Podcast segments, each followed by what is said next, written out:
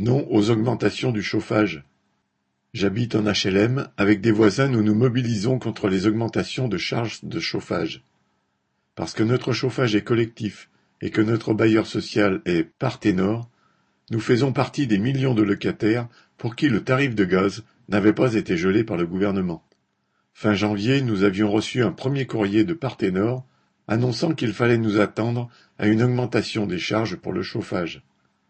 Sur ce courrier, graphique illisible à l'appui, le prix du gaz imposé par les trusts de l'énergie allait encore augmenter en 2022. Un exemple était fourni avec une augmentation de 25 euros par mois. Quand les relevés de loyer sont arrivés, ça a été le coup de bambou. Pour tous, les charges de chauffage étaient multipliées par deux, voire plus, avec un maximum de 55 euros par mois.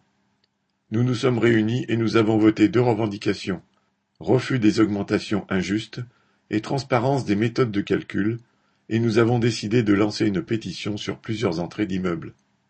À peine notre pétition lancée, tout le quartier recevait une lettre du directeur de Parténor pour dire qu'il voulait nous éviter de payer des sommes énormes lors de la régularisation des charges. Il proposait un numéro de téléphone pour ceux qui voulaient discuter d'un échelonnement pour payer l'augmentation. La colère est d'autant plus grande que les logements ont été laissés à l'abandon, sans réelle maintenance ni rénovation.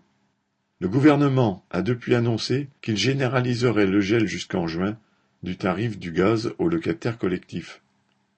Mais personne n'est dupe parmi nous. Un gel, cela ne veut pas dire le remboursement de ce que l'on a déjà payé. Notre colère peut donner des idées à d'autres. Rien que Parthénor compte plus de cinquante mille logements dans les Hauts-de-Seine. Un lecteur du quartier Tilleul de Waterloo.